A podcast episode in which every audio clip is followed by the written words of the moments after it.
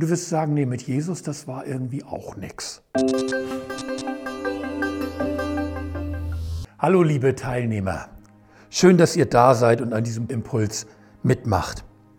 Die tägliche Bibellese steht heute in Lukas 9, Vers 57 bis 62. Und wie immer bitte ich euch, erst einmal eure Bibel aufzuschlagen, die, die ihr so sonst auch benutzt, und in Ruhe den Bibeltext nachzulesen und danach diesen Impuls wieder weiterlaufen zu lassen.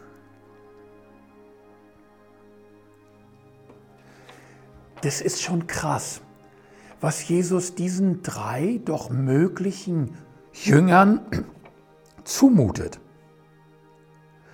Aus dem Horizont unserer normalen bürgerlichen Maßstäbe heraus erschließt sich das nicht. Da wirkt es eher abstoßend, um nicht zu sagen fanatisch. So kann man das doch nicht sagen. Aber wenn Jesus es nun doch aus einem liebevollen Anliegen gesagt hätte,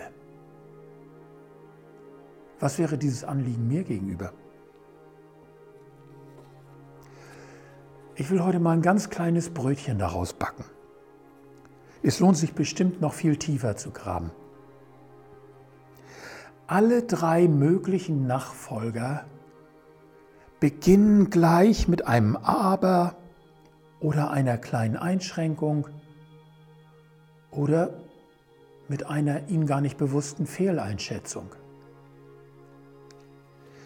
Ich erinnere mich an manche begeisterten Mitarbeiter in unserer Gemeinde, bei denen es ähnlich war. Ich will furchtbar gern mitarbeiten, aber leider kann ich immer erst eine halbe Stunde später zur Teambesprechung kommen. Wegen eines anderen Termins. Ich will dazugehören, aber jede Geburtstagsfeier in der Verwandtschaft und jeder außergewöhnliche Termin geht irgendwie vor. Und dann kommt man aus den ewigen Kompromissen und auch aus diesem verdeckten Genervtsein voneinander nicht heraus. Ich selbst habe das Gefühl, dass die anderen mich immer gar nicht so richtig für voll nehmen und die anderen haben das Gefühl, dass ich eigentlich nicht wirklich dabei bin. Könnte es auch ein Akt von Fürsorge von Jesus sein, dass er hier diese Jünger gleich am Anfang konfrontiert. Schau genau hin, ob du die Kraft und das Herz hast, etwas ganz und ungeteilt zu machen. Sich zerreißen, überall und nirgends richtig zu sein, hat doch noch nie Segen gebracht.